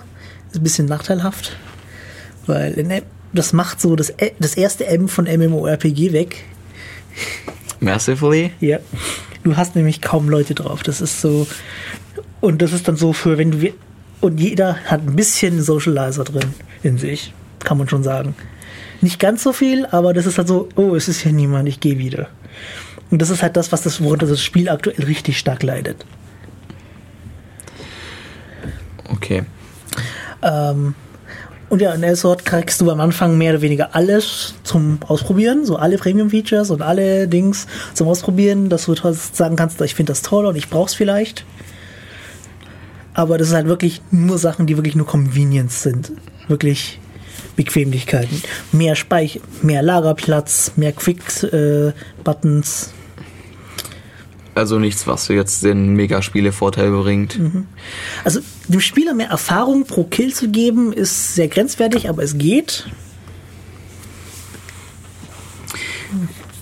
Um, wo es auch noch gut, halbwegs gut fun zu funktionieren scheint, ist sowas wie, wie Counter-Strike, wo du dann halt neue Skins für Waffen zulegen kannst oder sowas, aber jetzt nicht neue große Wummen freischalten kannst, die dir halt irgendwie die Übermacht im Spiel geben, sondern du kriegst halt nur schöneres Aussehen dafür. Und die haben da anscheinend ein richtig großes Handelplatzsystem dazu daran gehängt. Also du kannst diese Skins verkaufen, äh, gegen, gegen Echtgeld wieder einlösen, untereinander handeln, Wetten abschließen auf irgendwelche Liga-Matches. Also das hat sich quasi unter den Counter-Strike-Spielern fast schon als ja Währung, Währung etabliert. Skins sind tatsächlich schon was Lustiges. Das ist schon. Also es gibt welche, die sind halt richtig, richtig teuer und es gibt welche, die für, für, für die interessiert sich keiner. Aber das sind hauptsächlich einfach nur optische Modifikationen. Ja. Ähm, Ja. So, eins der, schlechten, eins der schlechten Beispiele, die es da gibt, ist zum Beispiel EVE Online. Ich weiß, ich, sie haben es vielleicht mittlerweile korrigiert, ich weiß es nicht, ich spiele es ja nicht so. Aber was sie mal gemacht haben, war, sie haben Microtransactions eingeführt und es halt mehr oder weniger versaut. Dann gab es halt ein Monokel für den Avatar, das war ein rein optisches Ding, haben sie für 70 Euro reingesetzt. Und da muss ich schon sagen, ja, ich kann schon verstehen, dass man, dass man gerne für die Wale äh, entwickelt. Also Wale sind die Leute, die das meiste Geld reinstecken. Aber aktuell ist es, Wal. ja, aktuell ist es so, dass 90% des Geldes kommt von 10% der Spieler. Das sind diese großen Wale, nennt man sie, die halt viel Geld haben und auch viel Geld reinstecken. Und das Problem, das halt viele Spiele mittlerweile haben, ist, dass sie halt nur für die Wale bauen. Und äh, für die paar, die halt mal weniger zahlen, die sind dann wieder egal. Und die bringen ja nicht so viel Geld. Das macht halt ein Spiel auch ein bisschen kaputt. ja. Weil dann hast du halt wieder diesen Eindruck, ey, äh, ich muss jetzt irgendwie meine Niere verkaufen, um da jetzt was zu kaufen. ob du das, ob du das tauschen kannst. Ähm, so, ähm, ich verkaufe hiermit meine Niere an den Spielehersteller X. Dafür hätte ich gerne den Monokel für meinen Charakter. Es gibt auch noch ganz andere, es gibt auch ganz andere Möglichkeiten, wie man das hinkriegt, äh, das gut zu machen. Also äh, es gibt äh, insbesondere bei den koreanischen MMOs, M MMORPGs, also die kriegen das besser hin, muss ich sagen, leider. Äh, gibt es diese, da kriegt man das diese, also diese Monetarisierung besser hin, das meinte ich. Es gibt, es gibt in einem Spiel, ich habe wieder vergessen, welches Spiel, gibt es diese Möglichkeit, so Partybälle zu kaufen. Diese Partybälle droppen Items, zum Teil sogar richtig gute Items. Aber es hat eine entscheidende Beschränkung drin. Der, der das Ding gekauft hat und das Ding aufmacht, kann die Items nicht aufheben. Du kannst sie nicht aufheben. Das heißt, du brauchst Freunde, die dir dann deine Items mitsammeln. Äh, nein, das ist dann einfach. Das läuft halt einfach so. Einer fängt dann an, macht das Ding auf, alle kommen, alle kommen, fangen, ui, toll, freuen sich, dass jemand das Ding aufgemacht hat und dann kommen andere und kaufen auch so ein Ding, weil sie das toll, voll toll finden und machen auch auf. Und es wird dann so eine riesen fette Party, wo, wo dann alle anfangen, so diese Teile zu kaufen und aufzumachen. Das ist cool. Du bringst die Leute zusammen, wenn die, wenn die potenziell noch einen zweiten Kommunikationskanal haben, wie einen, einen Teamspeak oder einen Chat, dann kann ich mir das echt lustig vorstellen. Also du kannst es auch nicht auf einer Gildenmap machen. Also das muss halt- das tatsächlich, die Beschränkung war wirklich, es muss halt für alle da sein. Und das ist halt einfach, es ist eine riesen Gaudi, wenn das dann mal passiert und alle freuen sich, alle sind glücklich. Und das ist ein Item, das dem Item selber ja nicht mal was bringt, aber dadurch, dass es halt anderen was bringt und sich mehrere Leute darüber freuen und jeder kann sich das leisten, ist es halt schon so ein spaßiges Ding. Du hast hier noch unter Strange Things ähm, Fallout Shelter eingetragen. Ja, ja, das ist mir sehr lustig. Ähm, wir haben gerade über was ist gute Monetisierung gesprochen. Und Fallout Shelter ist so ein Ding, das irgendwie alle Regeln, die wir gerade eben erzählt haben, äh, nicht einhält. Ähm, Fallout Shelter ist ein Tiny Tower Game. Das ist, heißt, du hast irgendwie Leute, die haben bestimmte äh, Status, Ja, das ist Mehrzahl von Status. Echt jetzt? Hier. Status Status. Langem U. Stadt. Ah. Deutsch ist manchmal komisch. Das, N nicht Staten wie bei Kaktus. nein, nein. Das ist so wie bei, das ist wie, bei Kasus. Okay, egal. Ich hab's nachgeschaut. ähm, also du hast halt St- Status und du musst halt Leute mit dem richtigen Status in den richtigen Raum setzen, um da Ressourcen zu generieren. Tiny Tower Game eben.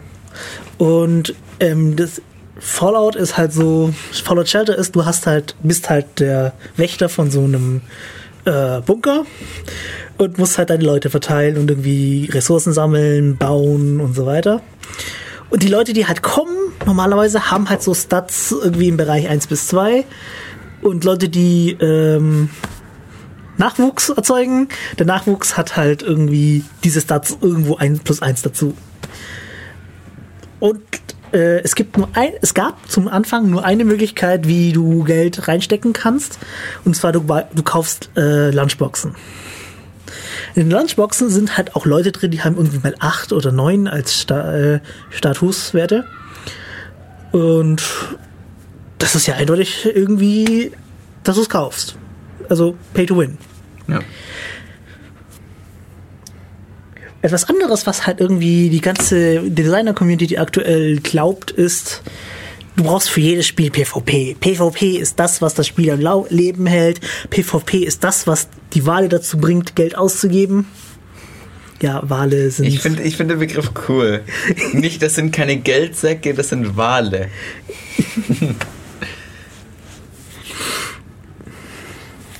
ja, das ist, wenn, ja, ein Tier, das groß ist und ähm, viel Gewicht hat. sobald es mal an der Angel hat, kann man kann es gut ausnehmen. So, und ja, und trotzdem hat äh, Fallout Shelter äh, Candy Crush in Daily Grossing übertroffen, als es rauskam. Also Grossing ist mit äh, Microtransactions. Why? Vielleicht aus dem Grund, dass es kein PvP hat. Du meinst, dass sie dieses Pay-to-Win gar nicht so viel Das, also Dominanz kannst- gegen andere bringt und die anderen deswegen nicht frustriert? Ja.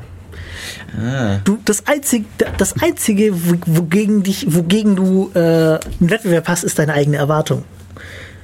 Du kannst es mit deiner eigenen Geschwindigkeit spielen, ohne dass es irgendwelche Voraussetzungen hat, äh, Auswirkungen hat. Also das ist das, was Leute glauben. Ich glaube es auch, weil ich habe ich hab's auch gespielt und es macht verdammt süchtig. Für so ein richtig, ich meine, Tiny Tower Game ist so ein Spiel, das die Designer Community als eindeutig casual eingestuft hat. So nicht Hardcore Gamer. Und trotzdem, ich sitze dran und bin nur noch am rumtippen. Tipp, tipp, tipp, tipp. Okay. Ja, es ist kostenlos. Was? Ja, Fallout Shelter ist kostenlos. Deswegen hat es ja Microtransactions. Ich guck mal nachher. mal ausprobieren. Okay. So, irgendwie ist unser Pad zu Ende, aber wir haben noch was zu reden. Ja, du, das, das, Thema, das Thema gibt viel her. Ähm, was ich wichtig finde, also, ähm, gehen wir mal ein bisschen auf Level-Design. Wir haben jetzt äh, immer so über, über grobe Muster geredet, gehen wir mal kon konkret ein bisschen ran. Ähm, mal angenommen, wir haben einen, einen Level mit einem gewissen Ziel. Also irgendwie eine, eine, eine Art von Spielekarte, eine Umgebung halt. Das kann jetzt bei einem Singleplayer-Spiel zutreffen, das kann auch bei einem Multiplayer-Spiel zutreffen. Wenn ich ein Ziel habe, dann kann man sagen, okay, ich baue die Karte verwirrend, dann ähm, wäre es toll, wenn da so eine, eine Minimap wäre oder sowas, dass ich ein bisschen Übersicht bekomme, ähm, wo kann ich hin, wo muss ich hin, damit ich nicht zu ewig suchen muss. Ähm, nehmen wir uns mal, ähm, na, wie heißt's? Das Spiel, das ich vorhin angesprochen habe, Half-Life. Bei Half-Life hat man keine Minimap und ein paar Level sind halt schon irgendwie verwirrend. Du möchtest da durch, du möchtest da durchgehen, damit du halt im Spiel weiterkommst, aber du suchst und suchst, weil du nicht mehr genau, also nicht genau weißt, wo du hin musst. Ich habe es immer geschafft, nach halbwegs kurzer Zeit das, ähm, den weiteren Weg im Level zu finden, aber ab und zu fängst du dann an so unmöglichen Stellen, wo du denkst, okay, hätte man besser machen können, aber irgendwie gibt es auch ein bisschen den Reiz an dem Spiel. Ich, ich bin mir nicht sicher, was ich da an der Stelle von Half-Life halten soll. Ähm, also jetzt äh, explizit Half-Life 2, ähm, das eine muss ich mal noch spielen. Also das ist halt so eine Sache, die hatten, die haben die alten Spiele äh, zum Teil einfach nicht. Also viele alten Spiele gehen davon aus, dass du halt dediziert für das Spiel bist und per Bleistift die Karte selber zeichnest. Und, Insbesondere die ganzen Roguelikes.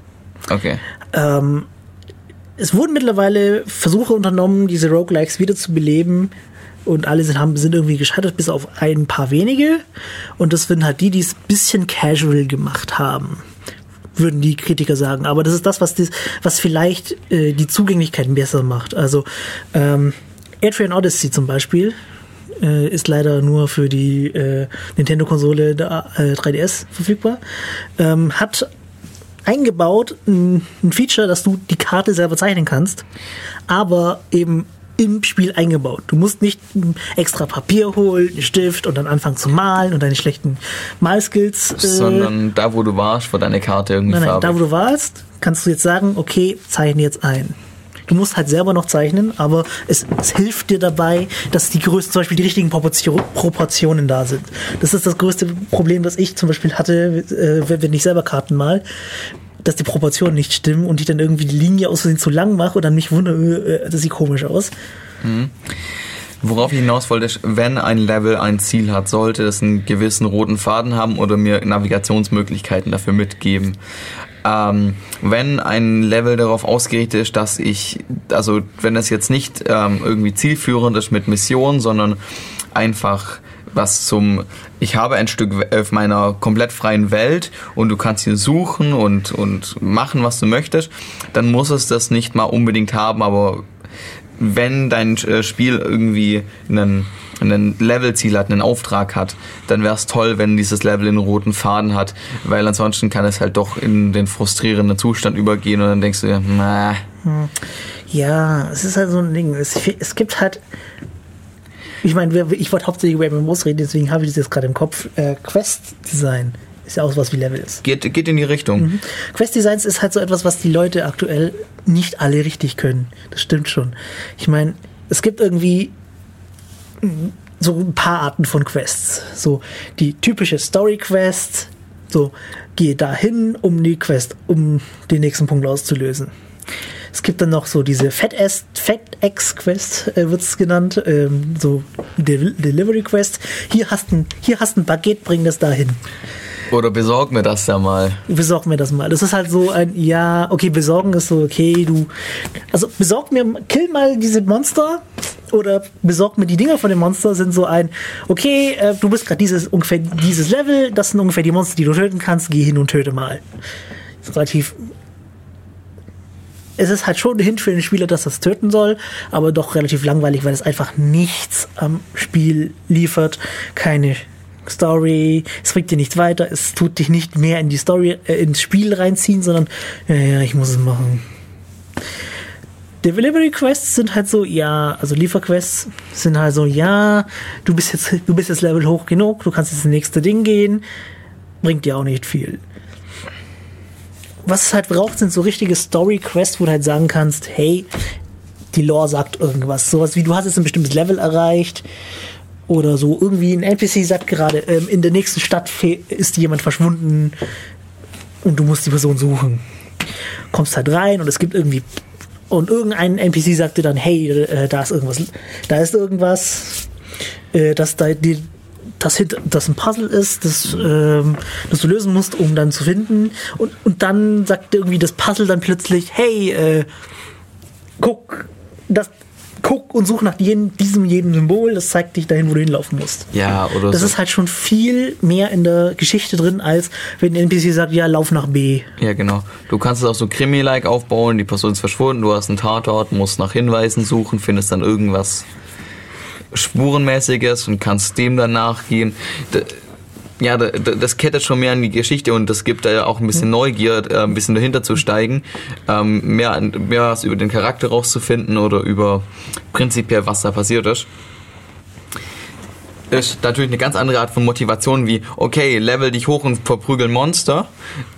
Das ist natürlich das geht, sagen wir mal, an eine andere Spielergruppe wie, guck mal, ich habe hier irgend, irgendeinen Fall oder irgendwas ähm, Geschichtemäßiges, was du ähm, dir anschauen und lösen musst. Trifft nicht jedermanns Geschmack. Ja, es gibt aber Leute, die interessieren sich gar nicht für die Geschichte. Die finden dann sowas vollkommen komisch. Ja. Kenne ich. Ich habe auch, ich habe auch solche Leute mal kennengelernt. Das war dann so, ja, Reki, mach mal bitte die Quest für mich, ich habe keinen Bock mehr. Wo ich dann auch verstehen kann, wenn dann die Quest einfach nur sammel diese Items und hoffe darauf, dass das äh, Kamel endlich mal kackt. Ja, ja. Ragnarok Online-Spieler können mit dem, Kacken, mit dem Begriff kackendes Kamel sehr viel anfangen. Äh, also die Quest an sich ist von der Story her super lustig und super gut und super ernst und bringt dir auch in der Lore so viel weiter. Aber es ist einfach nur mühselig. Weil irgendwie, ich glaube, du musst fünfmal Kacke einsammeln und die, das hat das Kamel hat so eine 20-prozentige Wahrscheinlichkeit, dass es kackt. Und es ist grausam. Also die Items sind nicht mal schwer zu finden. Du musst sie einfach bloß haben. Und du musst halt, du kannst nicht alles auf einmal tragen. Also du kannst so für 10 Versuche alles äh, maximal Sachen tragen. Aber bei 20% reichen die nicht. ja. Machen wir mal wieder eine Runde Musik. Ja, wieder eine Runde Musik. Äh, diesmal aus dem Star Ocean 3. Ja, es ist kein MMO, aber ich finde es trotzdem gut. Äh, Chrysanthemium in Winter. Passend zur Jahreszeit. Ja.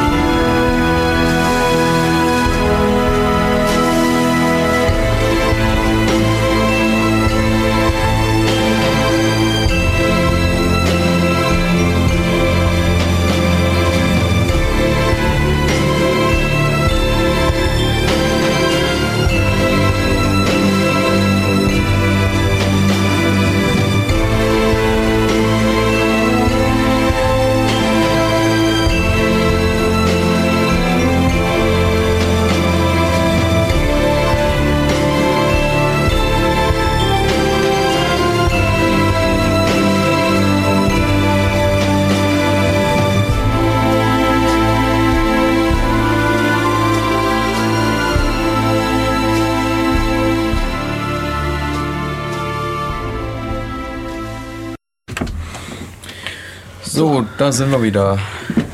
Heute ist der erste Advent, der 29. November und die Folge 305 von Def Radio. Heute mit dem Thema ähm, Spieledesign. Ja. Ähm, ich glaube, die Beschränkung auf irgendwelche Spielekategorien haben wir, glaube ich, abgebrochen. wir wollten jetzt mal noch ein bisschen über Soundtracks und Musik in Spielen reden. Genau. Ähm, ich meine, wir sind jetzt mittlerweile in ein Alter angekommen, wo man vielleicht die alten Spiele ja noch kennt. Und Musik, Spielemusik heute ist irgendwie ganz anders als die von damals. Ich meine, es, es kommt drauf, es kommt drauf an, aber ja, Welche, also wie zum Beispiel das Lied, das wir gerade gespielt haben, ist das, würde dir das irgendwie tagelang im Kopf hängen wie Nein. eine andere Melodie, wie dü, dü, dü, dü, dü, dü. Oder die Tetris-Melodie, das ist einfach so ein, so ein sehr, sehr, sehr simpler Klassiker und ich kenne heute noch Ja, viele du hast Leute, es richtig das- gesagt, es ist simpel, es ist einfach. und selbst in diesem komischen 8-Bit-Sound noch gut hörbar. Was heißt gut hörbar?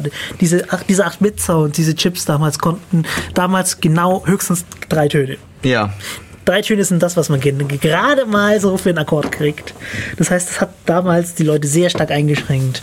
Und man musste irgendwas haben, was ähm, die Leute nicht auf die Nerven geht. Also es gibt Spiele, es gibt damals auch ein paar echt schlechtere Spiele, die ein bisschen auf die Nerven gingen.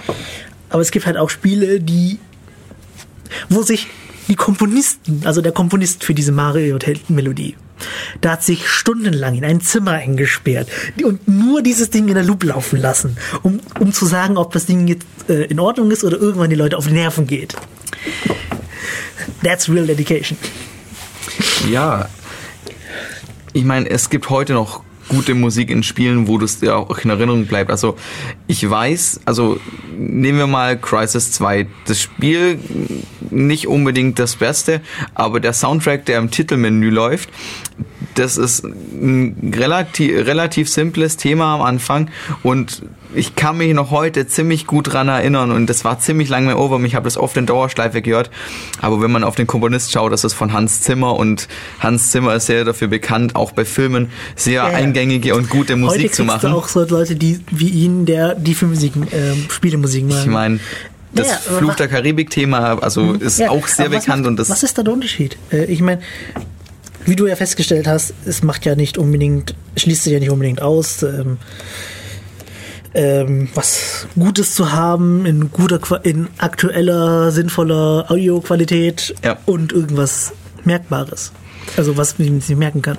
Was will man da bei Musik haben? Ist du möchtest halt äh, Musik, die die Atmosphäre deines Spiels unterstützt und du kannst es halt wie genau bei der Filmmusik auch machen, wenn du deinen Protagonisten auftauchen hast oder irgendeine bestimmte Person oder Ort, kannst du da dazu immer dasselbe Thema spielen, in eventuell abgewandelter Version, je nach Situation und damit halt immer so diesen Wiedererkennungswert das, schöpfen. machen, das, machen, ja aktuell viel, viel, viel, wenig, viel weniger. Also ja, aber Da- da- Aktuell hast du ja irgendwie Soundtracks von, äh, wie viele sind das? Das sind jetzt hier sech- 76 Videos nur für, äh, äh, Lieder, nur für diese, für ein einziges Spiel.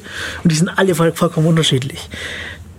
Klar, das wäre schon schön. Das wäre das wär etwas, was ich mal gerne sehen würde aktuell. So ein Dings, wo du halt irgendwie immer dasselbe Lied hast, aber je nach ähm, Situation vielleicht andere Spuren, andere Remixes, aber halt irgendwie schon immer die gleiche Melodie. ja, Also immer die gleiche, eigentlich das gleiche Lied. Das wäre etwas, was richtig schön wäre und richtig cool, aber das wäre halt dementsprechend Arbeit. Ich meine, ähm, bei Filmen tut man das, da passt man das entsprechend drauf an. Und Spie ähm, viele Spieletitel heute haben ein ähnliches Budget wie Filme. Und ich finde, da mal so richtig Arbeit in Soundtrack reinzustecken, wenn die Spiele das tun, dann merkt man das richtig. Weil es einfach dem Spiel viel mehr Atmosphäre gibt. Ähm, wenn es nicht getan wird, dann ist halt der Soundtrack nicht viel, wovon man merkt und dann ist es halt auch nichts von, ich weiß nicht, Leute, die jetzt noch dieses alte Tetris gespielt haben. Ähm, das, das Spiel ist einfach, es macht süchtig wie Sau und da kommt noch diese Musik dazu, die das ewig in den Kopf verankert und dich immer wieder zu bringen, komm, ich hole jetzt mal den, den alten Gelbe raus und spiel mal noch mal eine Runde. Hat was. Gibt, das schafft ein Spielgefühl und ein Spielgefühl zu schaffen, an das sich Leute erinnern, das ist einfach Gold wert. Ja, selbst heutige Tetris, die haben immer noch diese Melodie, bloß die ist halt jetzt ein bisschen mehr ausgeschmückt, aber du hörst immer noch diese Melodie und die ist immer noch Simplistik, dass du es hören kannst. So, dies, das ist, das ist die Tetris-Melodie. Du hast halt jetzt nicht nur diese äh, Sinus-Musik, Ja, ich dachte, das ist ein Rechtecksignal. Keine Ahnung. richtig, das Rechtecksignal sind schon ein bisschen schöner zu, anzuhören. Ich dachte, das ist gerade andersrum. Nee, Sinussignale sind sehr langweilig. Rechtecksignale sind schon mehr. Ähm, Okay.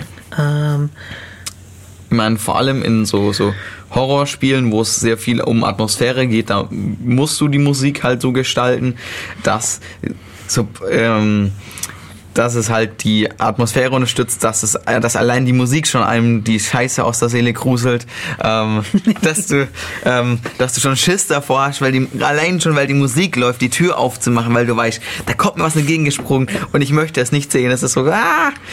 Ähm, und dann machst du oft, dann passiert ein Moment, nicht der Moment, wo du dich entspannst und dann kommt's doch. Ich meine, solche Spiele sind natürlich ziemlich auf Schock getrennt und so, aber das, das ist eine, eine Art von, von Atmosphäre, die man halt zum großen Teil mit Musik schafft. Wenn du die Kopfhörer weglegst bei so einem Spiel, dann ist schon die Hälfte von dem Spielgefühl kaputt. Ja, du kannst das also auch, du kannst das auch auf die Spitze treiben und dann mal so dieses dieses Gruselspiel, dieses Horrorspiel mit äh, eingespielten Comedy-Lachern Ja, das- ausschmücken. Es wirkt danach so lächerlich und äh, so, aber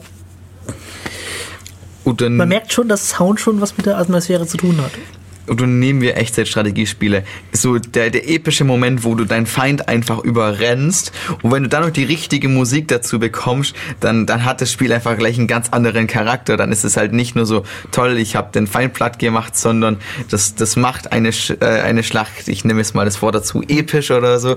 Dann, dann, dann, dann bringt, dann bringt es dem halt, Ja, episch ja, das ist halt wieder so ein Ding, das hat Leute vielleicht zu weit treiben könnten. Ja. Wenn dich halt, wenn dich die Musik wieder ablenkt, ist es wieder schlecht. es, es soll dich nicht ablenken, aber wenn im richtigen Moment die richtige Musik einsetzt, das, das erhöht schon die Qualität des Spiels.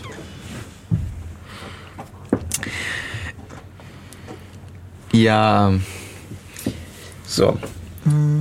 Natürlich ist Spielen äh, Musik nicht nicht das wichtig, also nicht, nicht nur ähm, ist nicht alles von von einem Spiel. Wenn die Spielemechanik kacke ist, aber die Musik dafür gut, dann macht das das Spiel nicht unbedingt wieder spielenswerter. Dann, dann lädst du dir den Soundtrack runter, hörst den Soundtrack und lässt das Spiel in der Ecke liegen. Naja, ich muss jetzt irgendwie an ein Spiel denken, das irgendwie vollkommen daneben war, weil die Musik war so Friede, Freude, Eierkuchen und du spielst im Spiel tust gerade ständig irgendwelche Gegner töten, selber drauf geht und ich dachte so, ja, äh, nee. Das ist auch, das, das ist auch der Grund, wieso ich das Spiel einmal weggelegt habe. Ja, ist auch ein Stilmittel, keine Ahnung, wenn du so schöne Bilder zeigst und ganz dramatische Musik drunter legst, ähm, also wenn du so einen Kontrast zwischen Musik und dem Spielinhalt schaffst, das ähm, wird auch in Filmen gern eingesetzt.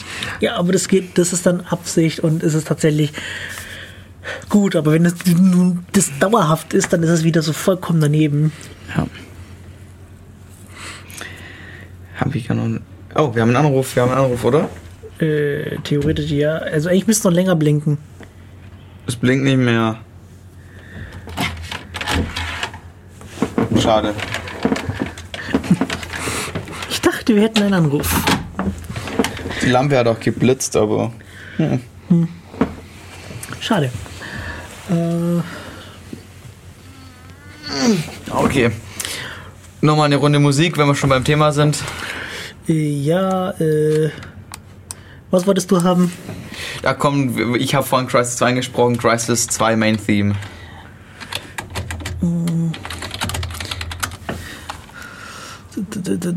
Ja, genau. Genau. Alles klar, viel Spaß.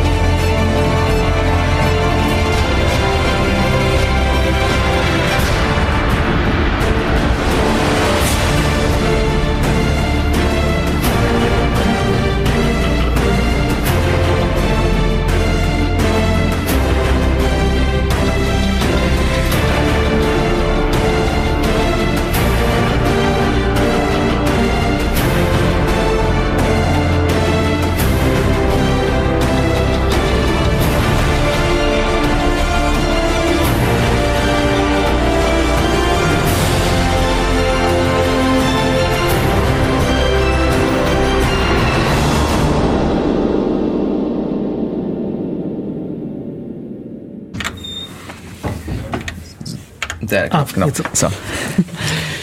So, So, willkommen zurück zu Dev Radio heute am ersten Advent. Ich wollte schon nicht April. äh, am 29. November 2015. Wir hatten über Musik gespielt, äh, Mu- Musik geredet. Uah. Ich kann nicht. Wir haben auch Musik gespielt, ja, das stimmt. So.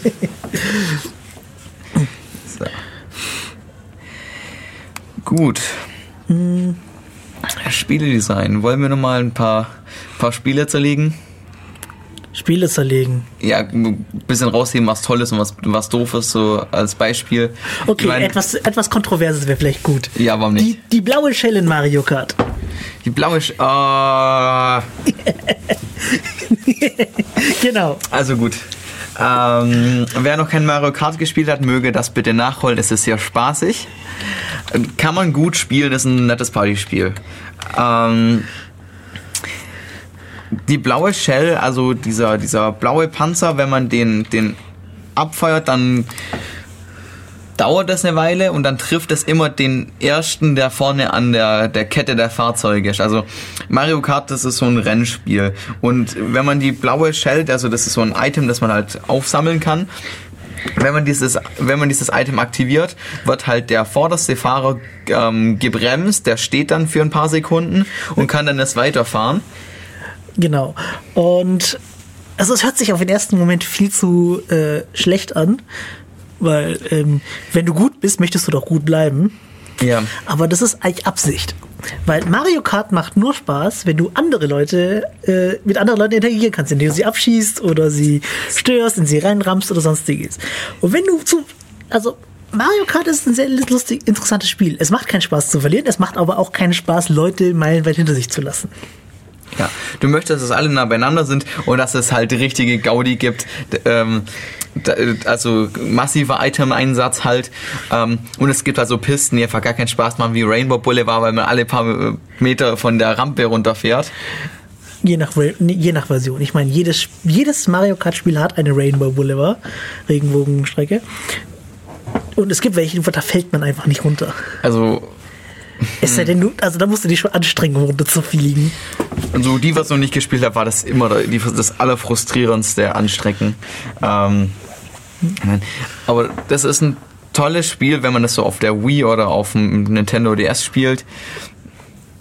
Es, ja, es ist halt ein Mario-Spiel, also nur exklusiv für Nintendo-Konsolen. Ja, Es gibt, ich weiß nicht, ob es so, so Fun Kart Racer auch für die anderen Konsolen gibt, muss ich mal nachgucken. Liefern wir dann nach, falls es finden. es macht halt primär Spaß, wenn die Leute mit dir im Raum sind, die einen sich ärgern, wenn, äh, äh, wenn sie zurückfallen. Ja, Ja. Es, es basiert auch ein bisschen auf Schaden, äh, Schadenfreude und so, aber es ist auch irgendwie cool, wenn man es dann doch schafft, mal als Erster durchs Ziel zu gehen und dann ist das nicht die Schadenfreude, die ich freut, sondern ja, ich hab's geschafft. Ja, und da ist die blaue Shell halt so ein Ding. Sie sorgt dafür, dass der Spieler, der so weit vorne ist, dass der nicht mehr einholbar ist, ähm, einholbar wird. Damit aber der zweite und dritte Platzierte nicht einfach vorbeifahren, äh, hat das Ding halt auch noch einen Blast-Radius, also Explosionsradius, ähm, dass wenn sie Leute zwe- zweiten und drittplatzierten nicht aufpassen, auch getroffen werden. Wenn sie aufpassen, müssen sie meistens eh nur um so drumherum fahren, damit sie nicht getroffen werden. Das bremst sie auch aus, ist auch vollkommen in Ordnung. Das macht halt nur ein Problem für die Leute, die es halt spielen und schon richtig gut können.